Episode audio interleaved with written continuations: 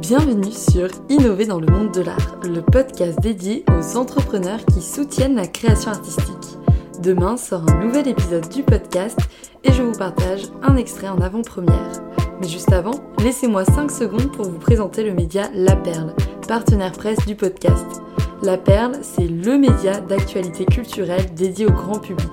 Vous y trouverez des critiques d'expos, des interviews, mais aussi des enquêtes et des reportages vidéo.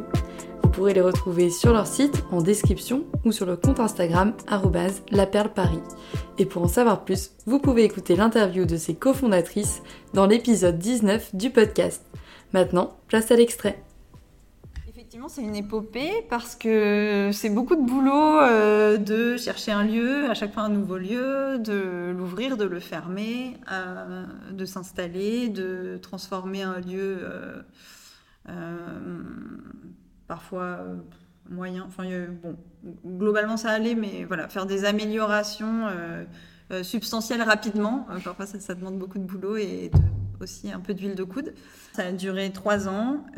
J'aurais aimé que ce soit plus court parce que, en fait, alors ça avait ses avantages. Ses avantages, c'était au départ tester le concept, tester ma capacité à le faire, sentir s'il y avait une adéquation entre une offre et une demande, affiner les prix, affiner le positionnement. Tout ça, Mhm. c'était très bien parce que, euh, à la différence d'une boutique permanente, eh ben, c'est un risque qui est très maîtrisé. Mais c'est épuisant et c'est du temps en moins emménager, déménager, chercher le lieu suivant. Mhm. C'est du temps en moins pour euh, d'autres choses qui ont plus de valeur. Euh, et donc, et c'était, c'était à titre perso trop crevant aussi. Euh, et donc, euh, il y a un moment où je me suis dit, ben, allez, je cherche un lieu permanent.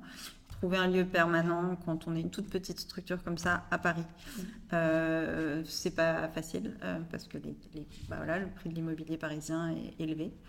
Et donc, ça a pris un an. Un an avec plusieurs opportunités.